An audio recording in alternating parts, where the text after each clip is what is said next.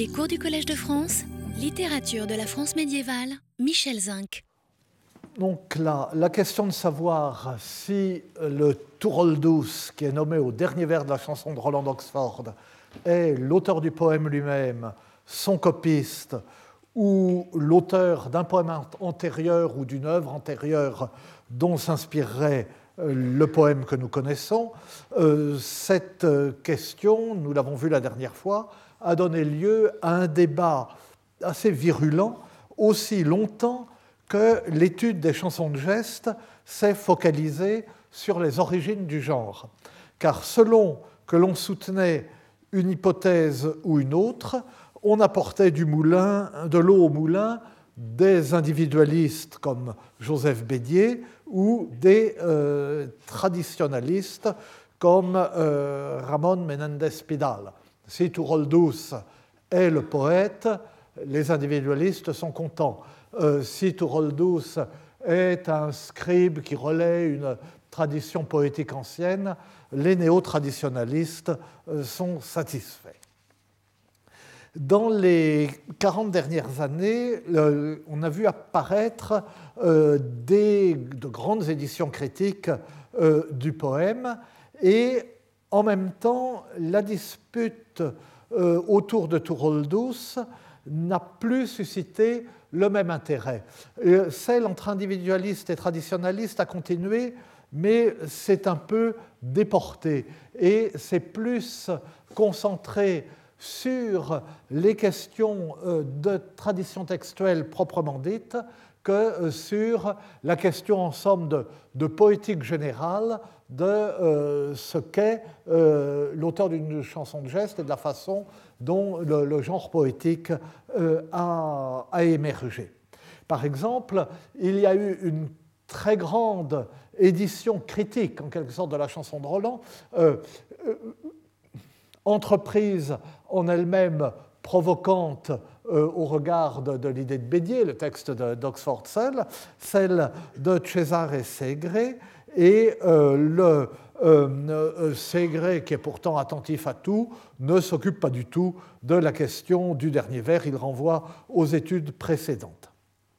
Et dans l'édition, qui est une édition d'une certaine façon enfin, dont les choix sont différents de celle de Segré, celle de Jan Short euh, dans euh, la collection Lettres gothiques, eh bien, Jan Short euh, résume la situation en ces, en ces termes.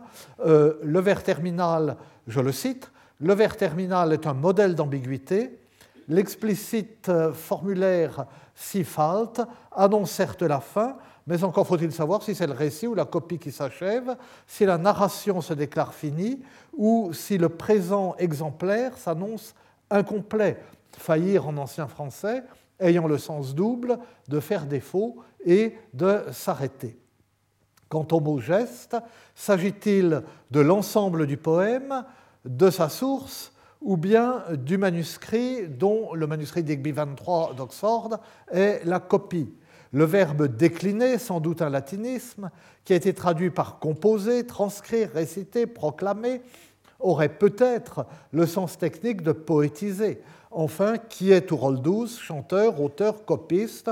Le nom Tourold, d'origine scandinave, est typiquement normand. Adigard de Gautry enregistre, euh, en enregistre au moins 28 en Normandie entre 911 et 1066.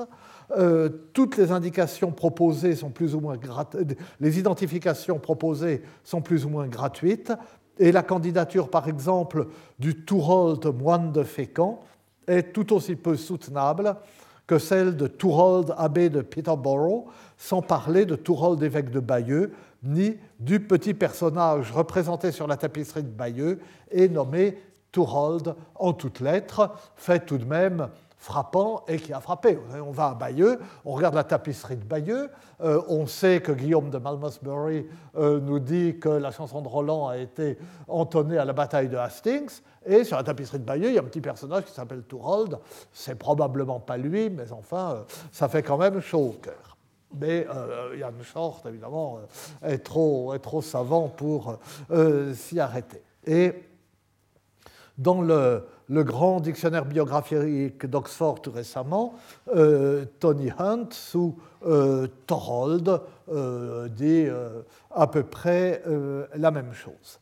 Et les, alors, bon, la, question est revenue tout de même depuis la, grande édition euh, Ségré. Il y a eu, euh, depuis Ségré, une grande édition en plusieurs volumes qui édite séparément la version euh, chez Brepols, la version d'Oxford, la version V4, euh, la version euh, V7 Châteauroux, la version de Paris, etc. Alors maintenant, c'est à cela qu'on se réfère quand on veut le texte de chacune, mais pour Turold, ça ne change rien. De toute façon, il n'apparaît que dans Oxford.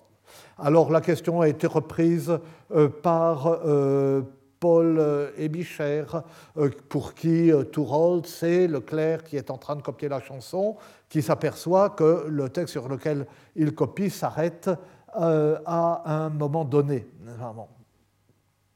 Et le, euh, ou bien euh, André euh, Burgère, qui a été un des derniers bédiéristes farouches, on considère que c'est vraiment que c'est vraiment l'auteur. Ou en 1982, David Holt, qui à l'époque était à Yale, qui est maintenant à Berkeley, qui était dans cet amphithéâtre la semaine dernière, a rouvert le dossier et à une lecture polysémique du dernier vers pour lui, mais c'est une interprétation euh, à la fois très moderne et d'une certaine façon euh, très américaine. C'est euh, l'ironie du texte et du Turoldus et de ce Turold d'avoir fait exprès, en somme, d'avoir un dernier vers ambigu. Mais David Holt lui-même propose une solution à la fin, une solution qui est en pirouette tout de même, et il traduit par Here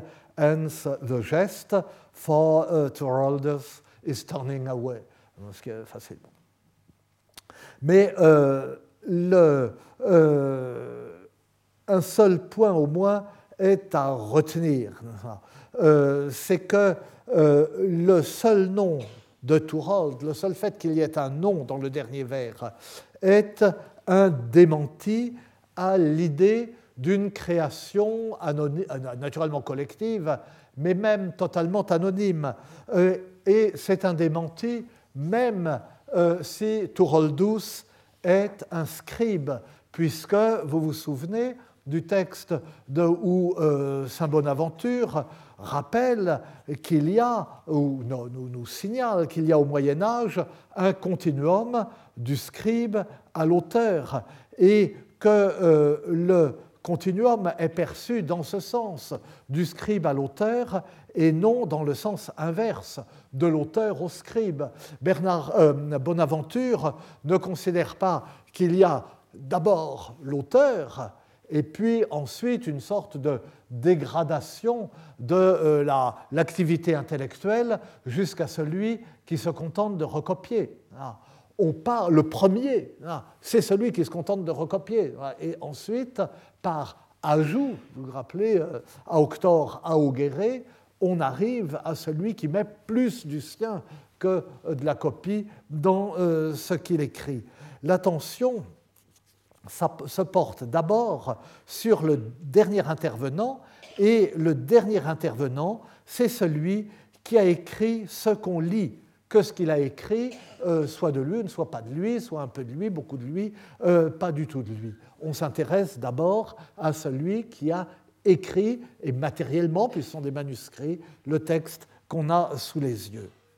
Ou Tourold est le scribe de haut, et il est à ce titre en droit de revendiquer le texte, quelle que soit la part qu'il a prise à son élaboration, où il est l'auteur de l'antigraphe ou l'auteur auquel se réfère l'antigraphe, et il mérite à ce titre de se voir attribuer la paternité du poème, puisqu'il y a ajouté quelque chose.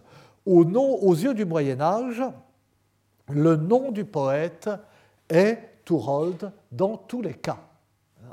C'est une vision qui est différente de la nôtre. Mais c'est encore, de ma part, dire cela, c'est s'en tirer à trop bon compte. Dire, comme je viens de le faire, que toutes les solutions dans l'esprit du Moyen Âge reviennent un peu au même, c'est un aveu de défaite. C'est comme dire, comme David Halt, le texte peut, le, le, vers peut vouloir tout dire. La mystérieuse brièveté du dernier vers de la chanson de Roland, dans le manuscrit d'Oxford, ouvre le champ des hypothèses, mais de façon un peu vaine, puisqu'encore une fois, chaque mot du vers peut s'entendre de diverses façons, qu'on n'aboutira jamais à aucune certitude. Et c'est pourquoi il vaut mieux peut-être ne pas se focaliser sur la seule chanson de Roland et regarder euh, ailleurs comment la situation se présente dans d'autres chansons de gestes. on dira à quoi bon? Certes, euh, dans euh, presque toutes, sauf précisément dans la chanson de Roland d'Oxford, dans la version d'Oxford qui commence In medias res, dans presque toutes les autres chansons de gestes, le poète interprète de la chanson, le jongleur ou celui qui prend la figure du jongleur se met en scène dans la première laisse et souvent aussi à d'autres reprises au cours du poète du poème. Il invite à écouter la bonne chanson qu'il va commencer. Il dit la tenir d'une source vénérable ou sûre, à la différence des mauvais jongleurs, ses confrères, qui racontent n'importe quoi. Mais on dira que toutes ces entrées en matière presque identiques n'ont rien à voir avec cet énigmatique dernier vers de la chanson de Roland. Rien à voir vraiment, ce n'est pas si sûr. Certes, le le jongleur, ne se nomme presque jamais, mais la mise en scène initiale est bien une manière d'attirer l'attention sur le poète. Elle pose la question, nous allons le voir, de la relation entre le poème qu'il va chanter et sa source, la question de savoir qui est le poète. Et quand je dis que le jongleur ne se nomme pas, ce n'est qu'à moitié vrai. Il arrive qu'il ne se nomme pas dans sa chanson de geste, mais qu'il se nomme ailleurs. Pourquoi? Et il arrive aussi qu'il se nomme dans la chanson de geste, ou que la chanson de geste renvoie à un nom de poète. Et euh, nous allons examiner deux cas de ce type, celui de Jean Baudel d'Arras et celui de euh, Bertrand de Bar-sur-Aube. D'abord, le cas de Jean Baudel, que nous connaissons déjà, B-O-D-E-L, et de sa chanson de geste, la chanson des scènes, S-A-I-S-N-E-S, e ou chanson des Saxons. Jean Baudel, euh, né vers 1165 et mort en 1210, est un très grand poète, un des plus grands poètes du, du Moyen Âge. Non seulement par la qualité, mais aussi par la variété de son œuvre, vous parlez de euh, il était arageois. Arras était à l'époque une très grande ville, la plus grande ville de France après Paris et tout près de Paris, et euh, c'était le plus important centre littéraire de la France du Nord. Et euh, il appartenait à la fameuse confrérie des jongleurs et bourgeois d'Arras, puisque c'était une ville où la vie littéraire était telle, euh, l'activité littéraire si vivante, qu'il y avait une confrérie réunissant explicitement les jongleurs et les bourgeois, en donnant, par une sorte de retournement des valeurs, la prééminence aux jongleurs. Dans cette confrérie, les jongleurs y sont seigneurs.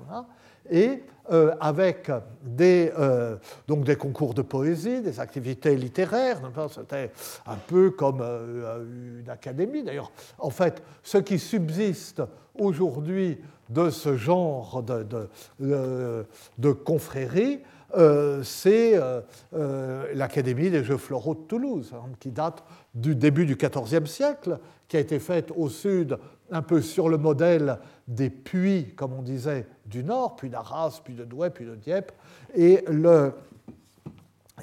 qui a été réformée par Richelieu sur le modèle de l'Académie française, puis réformé sur le modèle de l'Institut de France. Donc ça a effacé ce qu'était le consistoire du Gai Savoir, et qui au départ était cela. Enfin, pardon pour la parenthèse. Donc il existait cette confrérie à Arras, dont la fondation était liée à un miracle dont un jongleur aurait été favorisé et qui aurait mis fin euh, à la terrible épidémie du mal des ardents, hein, qui est l'ergot de seigle, mais à l'époque on, ne le savait pas. Et euh, cette confrérie a un nécrologe, un euh, registre où sont notés toutes les morts de ses membres, avec la date exacte, et c'était important parce que les funérailles étaient faites enfin, avec le concours de la confrérie, ou prise en charge par la confrérie, et il y avait ensuite des, messes anniversaires, enfin que sais-je, euh, de euh, la confrérie. Donc il fallait ce nécrologe, et ce nécrologe, qui est conservé à la Bibliothèque nationale de France, français 8541, euh, est très précieux parce qu'on a les dates de mort. On connaît comme ça très bien toutes les grandes familles une grande famille de, marchands et de l'industrie et du commerce du drap qui faisaient la, richesse d'Arras.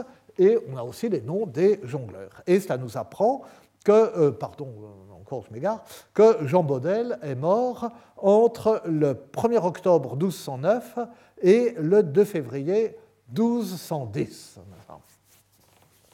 Il était visiblement très enraciné à Arras, il y a passé sa vie, il exerçait probablement la fonction de euh, sergent de l'échevinage, donc c'était une sorte de fonctionnaire municipal.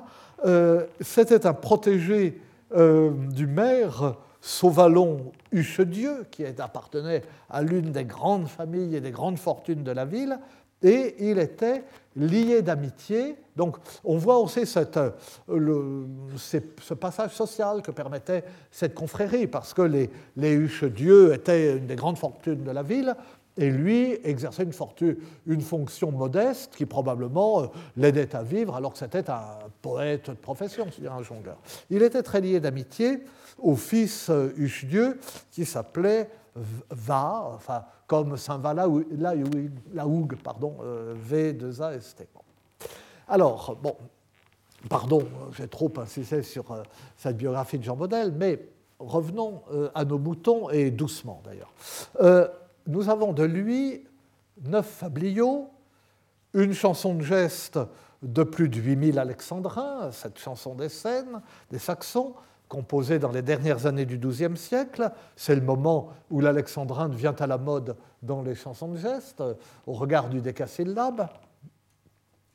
Une pièce de théâtre, le jeu de Saint-Nicolas, euh, représenté euh, probablement le 5 décembre 1200 en la vigile de la Saint-Nicolas d'hiver, et euh, qui est la plus ancienne pièce de théâtre intégralement en français, didascalie comprise. Le jeu d'Adam euh, qui après cette comporte, sur le péché originel, comporte un prologue en latin qui est le texte de la Genèse et des didascalies en latin. Il a composé aussi cinq pastourelles, dont l'une mêlée euh, d'allusions politique, euh, dirigée à la fois, semble-t-il, contre la vanité des Flamands, contre les guerres de Philippe Auguste. Euh, euh, cela anticipe la coloration de, ce genre de la pastourelle à la fin du Moyen Âge, qui sera très souvent, presque généralement, qui deviendra un genre politique. Le, chevalier ne rencontrera plus une bergère pour essayer de, voilà, de mal se conduire, mais les bergères, heureusement étant illettrées, ne publiaient pas ensuite de livres sur la question, euh, mais euh, il rencontre des euh, bergers qui commentent la situation politique du temps. Il a composé enfin ces congés dont nous avons déjà eu l'occasion de parler longuement euh, euh, l'an dernier ou il y a deux ans, euh, je ne sais plus, dans le cours Humbles et humiliés. C'est ce poème qu'il écrit alors qu'il vient d'être frappé de la lèpre au moment où il allait partir pour la croisade, ce qui sera la quatrième croisade, celle qui sera détournée sur Constantinople, de sorte que euh, euh, en partant pour la croisade, euh, pour le pèlerinage, comme on disait, on gagnait l'indulgence plénière de ses péchés. Donc il a l'impression d'une double malédiction. Dieu lui refuse euh, cette indulgence et le frappe de ce mal qui pouvait être interprété comme le signe d'une euh, disgrâce ou d'une malédiction de Dieu. Et il, au moment de se retirer dans la léproserie où il mourra quelques années plus tard, euh, il prend, de ce mort enregistré, je l'ai dit par le nécrologe de la confrérie, il prend congé euh, de tous ses amis, c'est-à-dire de tous les habitants d'Arras, finalement, euh, l'un après l'autre, nommément, et euh, tout en méditant euh, sur le mal qui le frappe, en essayant d'y voir le signe d'une grâce et non pas d'une malédiction, la possibilité de euh, faire pénitence en ce monde et d'éviter euh, une pénitence plus dure dans l'autre, une, invitation à se tourner vers Dieu, une, invitation à rentrer en lui-même, et en même temps une plainte sur euh, ce mal horrible, euh, une façon de euh, se moquer de lui avant que les autres se, moquent, etc. C'est un des poèmes les plus émouvants du Moyen Âge, mais j'y reviens toujours, j'en avais déjà beaucoup parlé, mais enfin, c'est un, poème qui, me touche et qui touche tout le monde. Et, donc, il a écrit ce poème en, en 1202. Alors, pour des raisons diverses dans lesquelles je n'entre pas ici, l'attribution de toutes ces œuvres euh, à Jean Baudel est sûre. Il a effectivement euh, écrit euh, tout cela. mais qu'en est-il du nom du poète dans le poème, et en particulier, quelle est la situation de la chanson de geste au regard des autres œuvres? La pièce de théâtre qu'est le jeu de Saint-Nicolas ne contient aucune allusion directe à son auteur. On voit seulement, elle intègre d'une façon qui n'était pas absolument nécessaire une croisade, et d'ailleurs une croisade qui tourne mal, et donc on voit qu'elle a été composée à un moment, mais on reconstitue à un moment où euh, l'idée de croisade était dans l'air, où on commençait à prêcher la croisade, et où ça intéressait en somme euh, Jean Baudel, qui peu de temps après va partir pour la croisade, et puis on est, enfin, va prendre la croix et être empêché de partir. Les pastourelles mettent en scène, comme toutes les pastourelles, un jeu qui ne se nomme pas euh, et euh, qui peut euh, être rapporté au poète ou qu'on peut ne pas rapporter au poète selon les conventions de la poésie lyrique, mais qui n'est évidemment jamais identifié comme Jean Baudel. Dans un des fabliaux, en revanche, l'auteur Jean Baudel se nomme en parlant de lui à la troisième personne. C'est un fabliau qui a été euh, constamment édité sous le titre euh, des Svets, le souhait fou, mais dont euh, Luciano Rossi, que nous avons entendu ici il y a quelques semaines, a montré euh, qu'il faut comprendre en réalité et lire en réalité le souhait des vites, des membres masculins. Et euh, c'est euh, un, un, marchand qui, après être parti loin et longtemps, rentre chez lui, donc sa femme l'attend avec impatience, mais il arrive tard le soir, il est fatigué par son voyage, il s'endort. Et alors, euh, elle est déçue, elle se retourne un petit peu, elle finit par s'endormir. Et elle rêve qu'elle est à un marché où on vend des vitres uniquement. Eh ben, on vend, on ça. Et alors, elle a leur description, il y en a des comme ceci, comme cela, enfin bon. Et elle en voit un qui est gros, qui est beau, qui lui plaît particulièrement. Et euh, elle le marchande, elle fait affaire avec le marchand et elle lui tape dans la main pour conclure un marché. Elle tope. Et à ce moment-là, euh, dans son rêve, elle a tapé non pas dans la main du marchand, mais sur une autre partie de l'individu de son mari. Et de, l'anatomie de son mari. Et alors le mari se réveille et elle lui raconte son rêve et il est un petit peu, il dit oui j'ai eu tort, etc. Et il répare ça et tout va bien. Donc c'est très, c'est un convenance, c'est un convenance et en même temps c'est mignon. Et le, et euh, euh, alors, enfin bon, c'est euh, c'est un familier qui, n'est pas seulement le mion qui est un parce que qui est conforme. Alors, Jean Baudel, bon, il écrit une pièce sur le jeu de Saint-Nicolas, il écrit les congés, il part pour la, croisade, l'impression qu'il vit au pied de la croix. Mais d'une certaine façon, dans ce aussi, hein, parce que l'Église était très attentive. Alors, par misogynie, dirait-on, parce qu'elle considère que la femme est un être faible, euh, moins gouverné par la raison que l'homme et plus par ses instincts, puisqu'elle a été créée à partir d'une côte et pas d'un cerveau. Donc, elle, euh, euh, et elle est plus, alors comment pouvait-on elle est plus soumise à, à l'instinct sexuel. Et donc l'époux doit bien prendre garde à accomplir le devoir conjugal pour ne pas induire sa femme en tentation.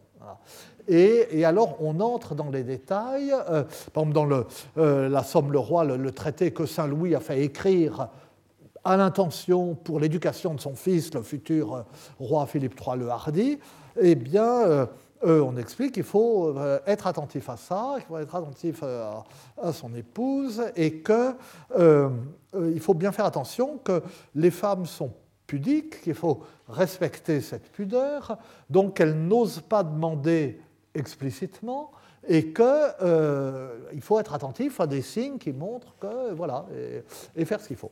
Et, euh, et donc euh, et il y a un autre fabliau, alors là plus grossier que je m'abstiens de raconter, qui est sur ce thème aussi. Mais le,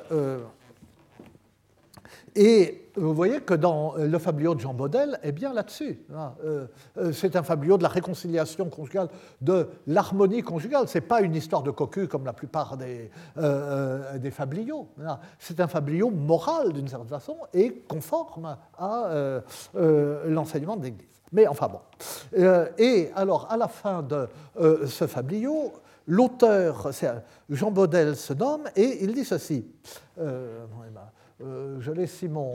Euh, j'ai oublié le cordon d'alimentation, j'espère que euh, ça vivra jusqu'à. voilà. mais de Saul tient à Estot que le lendemain, il s'agit du mari, pas, qui, a raconté l'histoire partout, quand même il aurait, pu, il aurait pu être plus discret. Mais de Saul tient à Estot que le lendemain l'odiste partot, tant que l'on sort Jean Bodios un rimoyère de Fablio, et pour ce qui lui semble à Bruens, c'est l'assembler avec les soins. Mais sur un point, je le tiens pour sauce, c'est que le lendemain, il l'a dit partout. C'est bien que Jean Baudel le sut, un rimeur de Fabliau. Et comme il trouva qu'il était bien, il trouvait que c'était une bonne histoire, il l'a mis euh, avec les siens. Donc le, rimeur de Fabliau entend l'histoire, la trouve bien bonne, la met avec les siennes. Autrement dit, il ne s'attribue qu'à demi euh, la paternité du Fabliau. Il n'en est que le rimeur. Alors pour nous, c'est l'essentiel. Il est le poète, il rime.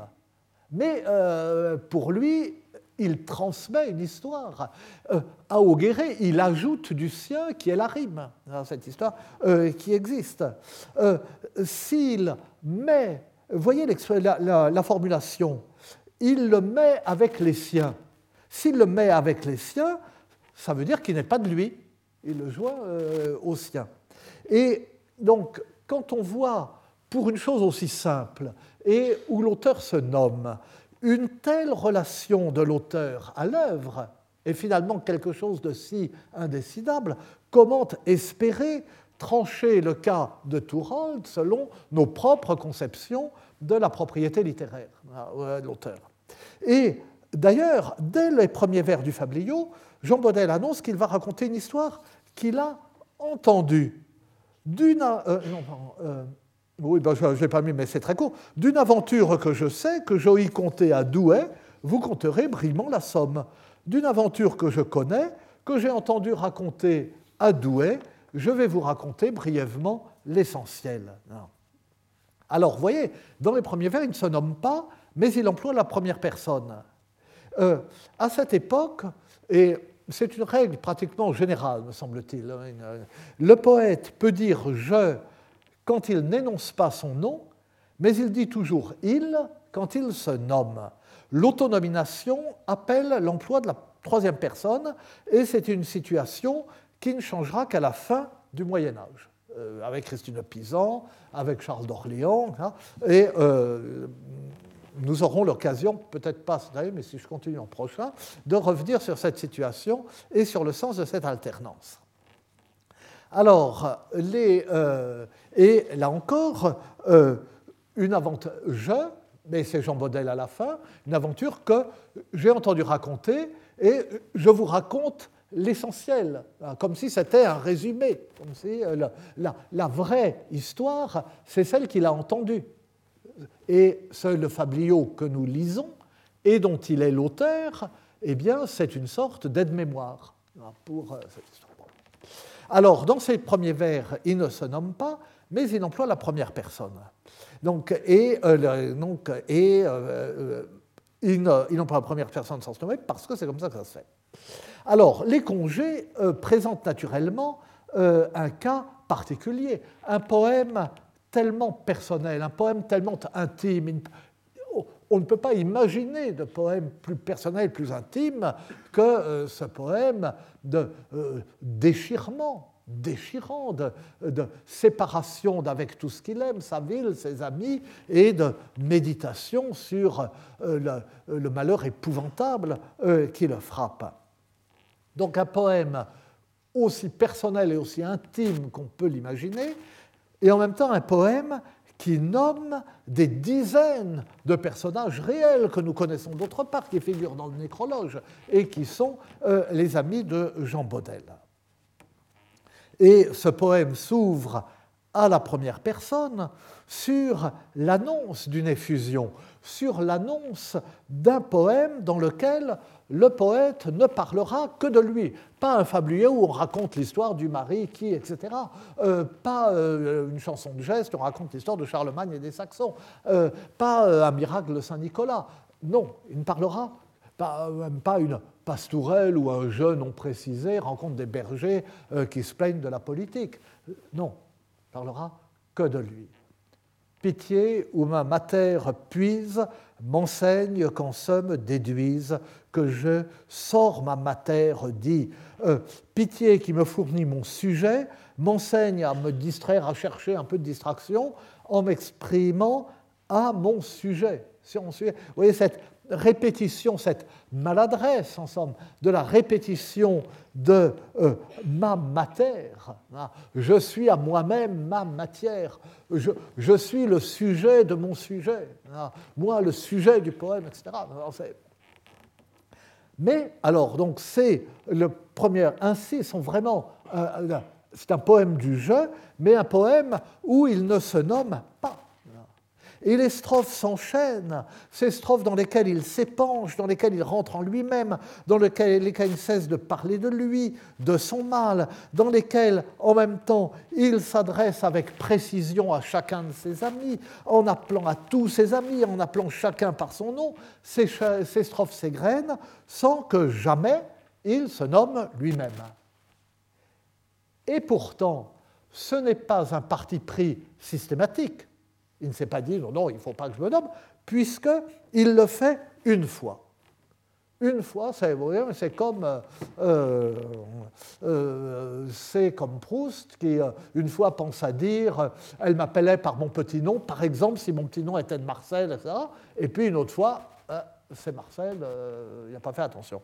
Et là, une fois, vers le tiers du poème, au 12 14, il le fait en mêlant la troisième personne à la première, mais il le fait par la force des choses.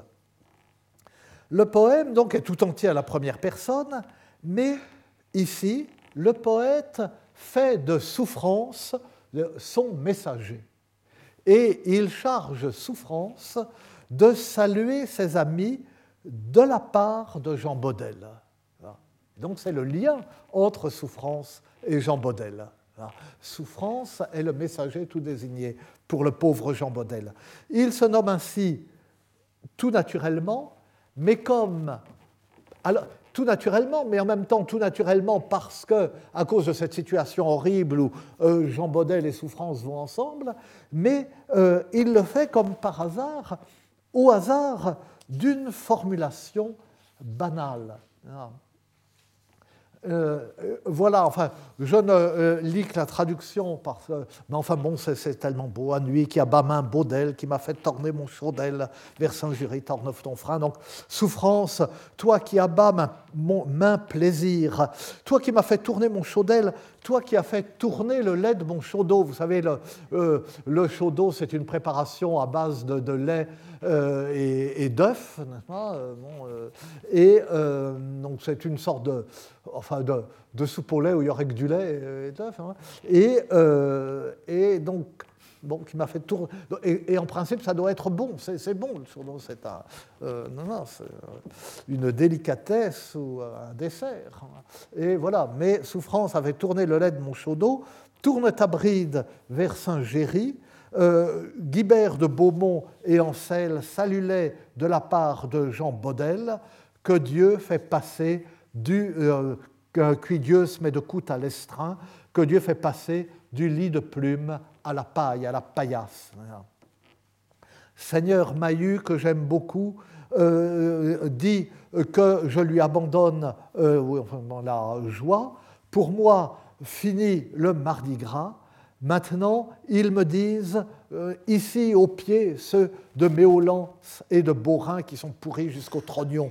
Méolance et Borin étaient les. Donc, euh, sont pourri au fardel. Euh, on a un peu euh, hésité euh, sur, enfin, les philologues ont hésité sur le sens de l'expression, et elle veut probablement désigner un, un tas de paille qu'on a laissé mouiller, en somme. Et donc, ça pourrit à l'intérieur, la paille fermente à l'intérieur, ça sent mauvais, etc et euh, pour traduire qui sont pourris jusqu'au trognon. Méolance et Borin étaient les deux léproseries qui encadraient en somme Arras, à quelques kilomètres d'Arras, où euh, on, excluait, on, enfermait les, euh, les euh, lépreux de la ville. Et ici au pied, je vais comme si c'était un chien, mais en fait l'image est celle de, de l'oiseau de chasse. Où monstre louer et reclin, l'oiseau qui vient au reclin, c'est l'oiseau de chasse à qui on montre un appât ou un bout de viande pour qu'il revienne euh, sur, euh, sur le point. Et donc l'image est plus forte, enfin le, chien Gambado, euh, mais est plus forte parce que l'oiseau est totalement libre euh, si l'oiseau de chasse décide de s'envoler et de ne pas revenir, on ne le rattrapera jamais, il est impossible à rattraper. Le, poète était totalement libre, et là, euh, il est obligé de revenir sur ce point atroce qu'il euh, appelle dans d'autres, très souvent dans la poésie d'amour du Moyen Âge, cette image de l'oiseau de chasse est utilisée pour désigner soit la puissance de la dame qui fait que l'amoureux qui pourrait continuer à se promener dans le ciel revient euh, sur le point, soit au contraire le désespoir de la dame dont euh, l'amoureux, bon, comme un oiseau, l'amoureux a bien euh, des rubans aux couleurs de la dame à ses pattes, mais euh, ça n'empêche pas de partir. Et puis, longtemps après, elle le voit, il a, il a des rubans d'une autre couleur à, ses, pattes. Donc, l'image est beaucoup plus. a des résonances beaucoup plus nombreuses et fortes que, naturellement, ma minable traduction, mais, mais on voit bien ce que ça veut dire.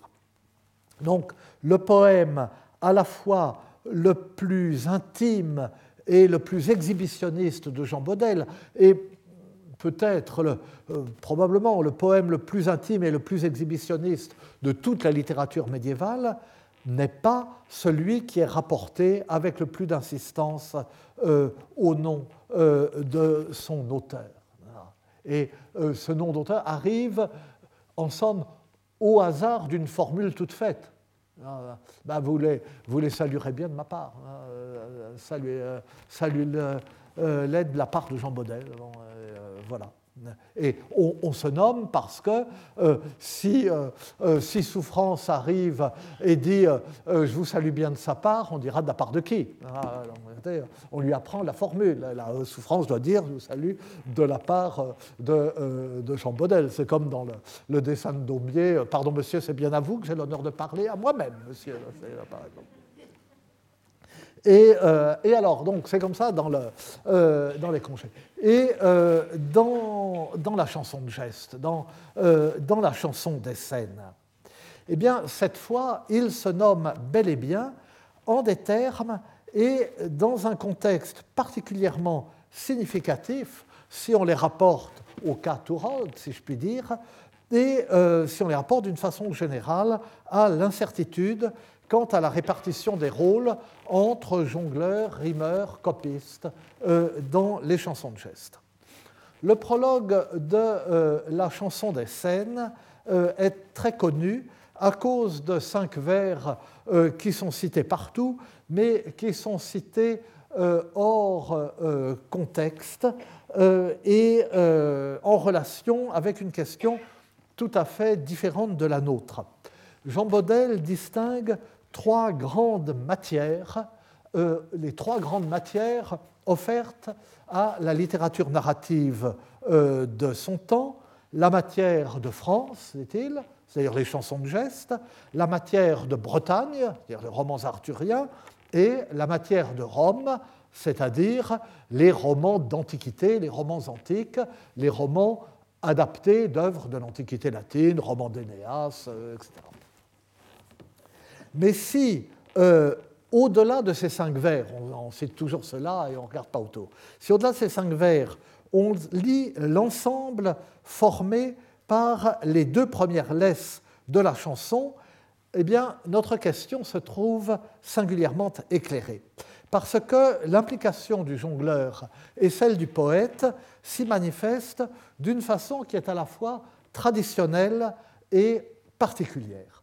Voici, alors là, c'était par paresse, comme sont des vers longs, je n'avais pas la place de mettre le vers et la traduction en regard, je n'ai pas mis la traduction, mais euh, en fait, les chansons de gestes, c'est plus facile qu'autre chose. et euh, je traduis à mesure, on comprend euh, très bien. Hein. Qui a le loisir et l'envie d'écouter euh, qu'il fasse paix, qu'il se taise et qu'il écoute une excellente chanson dont les livres d'histoire sont témoins et garants. Jamais euh, que euh, jamais un vilain jongleur, un jongleur de rien se vante de cette chanson, car il ne saurait en dire ni les vers ni l'air. Hein. Il n'y a que trois matières pour tout homme vivant. Une variante dans un autre manuscrit, une variante plus significative pour tout homme qui a un peu de jugeote, hein, euh, de France, euh, de Bretagne et de Rome la Grande, et euh, de ces trois matières, il n'y a, aucune qui enfin on ne peut pas les confondre. Les contes de Bretagne sont si vains et plaisants ceux de Rome sont sages et euh, enfin, instruisent. Ceux de France sont vrais euh, chaque jour, euh, cela apparaît chaque jour. Et de ces trois matières, je m'en tiens à celle qui est la plus véridique. Il annonce qu'il va traiter de la matière de France. La couronne de France doit être tellement euh, euh, mise euh, en avant, hein, doit précéder tellement tout le reste, que tous les autres rois doivent dépendre d'elle, tous les autres rois chrétiens qui croient en Dieu, qui obéissent à la loi chrétienne. Dieu a fait par son commandement couronner le premier roi de France dignement et en chantant par ses anges, puis il lui commanda d'être son serviteur euh, sur la terre, de tenir, de, faire observer la justice et de faire respecter euh, sa loi, de faire du mal à ses ennemis avec l'acier euh, et l'épée, Euh, et puis, et donc, les premiers à obéir à ces commandements, il y a eu Ancéis et Pépin les conquérants, et euh, Charlemagne d'Aix, que Dieu aima tant plus que tous les autres, euh, tellement, et aima plus que tous les autres, tellement qu'il fit en son vivant beaucoup de miracles pour lui. Euh, je croyais que cette machin ne marchait plus. bon, ça annonce, euh, ça annonce dit le bombard, c'est très bien. Euh, cette chanson n'est pas issue de Fabliau, hein, ce n'est pas une histoire qu'on a entendu raconter à Douai, mais de chevalerie. Elle, ne, traite pas de, de mais de chevalerie, d'amour et de combat. Euh, les, ces jongleurs, euh, bon, euh, bah, ces bâtards jongleurs, qui vont par les, villages avec des, grandes vielles dans des étuis déchirés, chantent de Guy comme par hasard. Mais celui qui en sait le plus parmi eux est comme un muet, hein, car ils ne connaissent pas les beaux vers nouveaux, ni la chanson rimée qu'a faite Jean Baudel, euh, exactement comme le conte, le vrai conte, lui a été dit et exposé, dont l'histoire est encore à Saint-Faron à mots comment euh, Charles euh, demanda, son, euh, enfin, demanda aux, habitants du, Mans de payer le tribut et a envoyé en Urpois ses lettres et ses sceaux c'est, euh, alors il résume un peu ce qui va se passer dans la chanson, et voilà la racine et la première branche, le, tuyau, ou le tronc plutôt, et le tronc de euh, la chanson, dont le chant et le disque sont raisonnables et beaux, hein, qui euh, veut raconter bien l'histoire des Saxons, doit remonter bien loin en arrière, à nos ancêtres. Euh, la vérité, euh, voire remonter très loin dans l'histoire, euh, la vérité fut prouvée, je le trouve en le lisant, hein, qu'il y eut un roi de France qui tient tout le pays, il avait nom Clovis, on le sait de façon certaine. Donc cette entrée en matière consiste de façon tout à fait traditionnelle en un éloge de la chanson et de son jongleur interprète qui euh, fait sa propre réclame, comme on disait, pour attirer les auditeurs. Elle est seulement plus soigneusement et plus adroitement construite que beaucoup d'autres entrées en matière du même genre. La première laisse vante le type de sujet qu'il a choisi, la matière, les différents sujets et les différents genres littéraires. Il choisit la matière de France et donc et la forme qui va avec. La deuxième vante la qualité poétique de la chanson, en annonce le registre et met en appétit par une sorte de teaser, comme on dit en français, qui en euh, résume le début. Et le, la troisième remonte aux origines familiales, dynastiques, historiques du récit. Et c'est dans ce contexte que se situe la célèbre distinction entre les trois matières de Bretagne, romans arthuriens, de Rome, romans antiques, de France, chansons de geste. La séduction frivole de la, de la fiction, c'est bien. Les contes de Bretagne sont si vains et plaisants.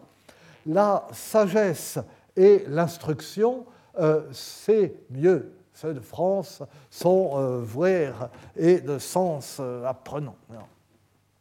Mais rien n'est au-dessus de la vérité.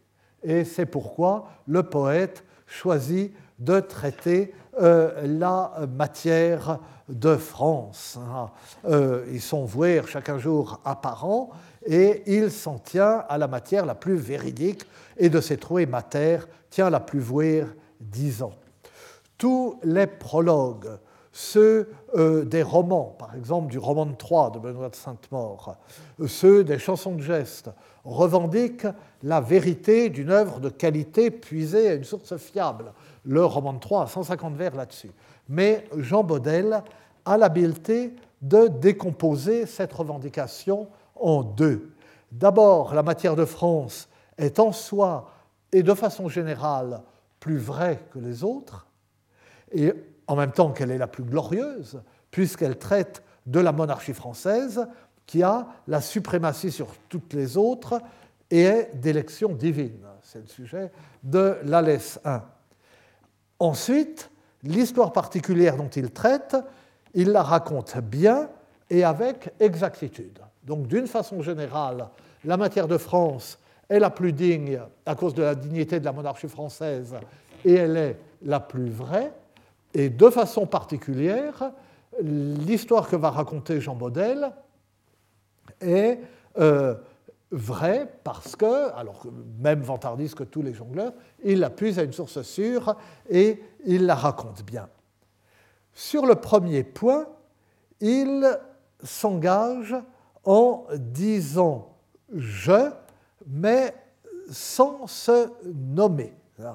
Et même le vers 12 euh, et de ces trois matières tient la plus vouée disant, ces trois matières, je m'en tiens euh, à la plus véridique, donc celle où, il parle en son nom propre, mais sans se nommer, euh, ce vers est absent d'une des rédactions, de, la rédaction LT.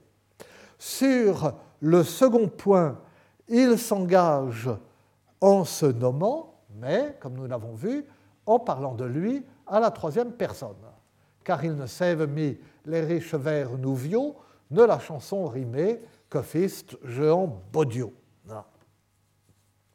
Le jeu anonyme est général au vers 12. Il peut se rapporter aux jongleurs aussi bien qu'aux poètes. Il peut s'appliquer aux poètes qui, parmi tous les sujets qui s'offrent à lui, choisit de traiter un sujet de la matière de France parce que cette matière est vraie. Il peut s'appliquer aux jongleurs qui, parmi tous les poèmes susceptibles de composer le répertoire d'un jongleur, préfèrent s'en tenir à ceux qui traitent de la matière de France et se spécialisent en fait dans les chansons de geste pour cette raison. En revanche, le nom de Jean Baudel, Jean Baudios, euh, donc avec vocalisation du L devant le S, hein, euh, ne peut s'appliquer qu'au poète. Auteur, précise le vers 32, de la chanson rimée. Précision importante. Les, les laisses des chansons de geste sont traditionnellement assonancées. Recourir à la rime écrire des laisses rimées, c'est une nouveauté et c'est une virtuosité. C'est s'imposer une. Euh, c'est une nouveauté parce que ça se fait très rarement, hein, et c'est une virtuosité parce que c'est s'imposer une difficulté supplémentaire, celle de trouver 20 fois, 30 fois, 40 fois la même rime pour une laisse d'autant de vers. Euh, euh, ces laisses sont mono-assonancées, ou si elles passent à la rime, mono-rimées. Donc, trouver la même coloration vocalique à la fin de chaque vers, pendant 10 vers, 20 vers, 30 vers, 40 vers, c'est assez facile. Mais trouver la même rime, c'est autrement difficile. Et c'est donc à juste titre, et en donnant au mot un sens précis, que le vers 11 euh, euh, attribue. Euh, non, ce n'est pas le vers 11, c'est le vers, je sais pas combien, vers 31, pardon, attribue à Jean Baudel de riches vers nouviaux. Le, les mots sont employés avec une extrême précision. Jean Baudel est un poète assez habile pour avoir su composer une chanson rimée qui expose la vraie histoire, le Drouet conte au vers 33, d'après la vraie source conservée à Saint Pharon de Meaux.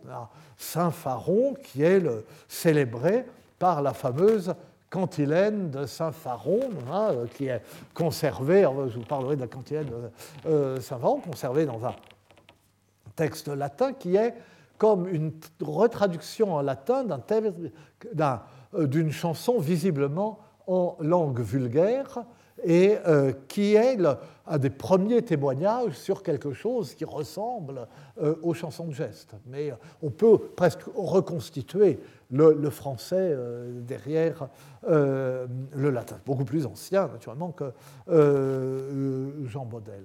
Des vers qui sont nouveaux euh, parce que la chanson n'est pas généralement racontée correctement, donc il est nouveau de revenir à son authenticité, qui sont nouveaux parce que ce sont des alexandrins inanima et que c'est une mode nouvelle, les chansons de geste anciennes euh, sont en, en décasyllabes, euh, qui sont nouveaux parce qu'ils sont rimés, alors que les chansons de geste sont généralement assonancées, et cette rime les rend riche, ce mot riche, puissant, qui euh, désigne une sorte de, luxuriance, euh, d'abondance de la poésie et de l'invention poétique, ce qu'on trouve chez les troubadours dans le nom trobaric, qui désigne aussi une sophistication euh, de la, la poétique.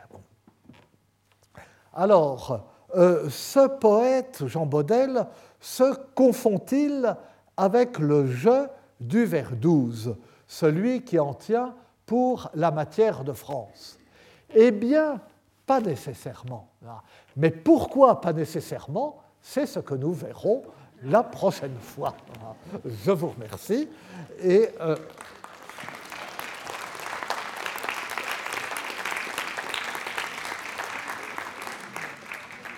et dans cinq minutes, nous écoutons euh, Odile Bombard. Et la prochaine fois, donc nous terminons ça et, euh, et nous voyons euh, Bertrand de Bar-sur-Aube, mais ça ira en une Retrouvez tous les contenus du Collège de France sur www.colège-2-france.fr.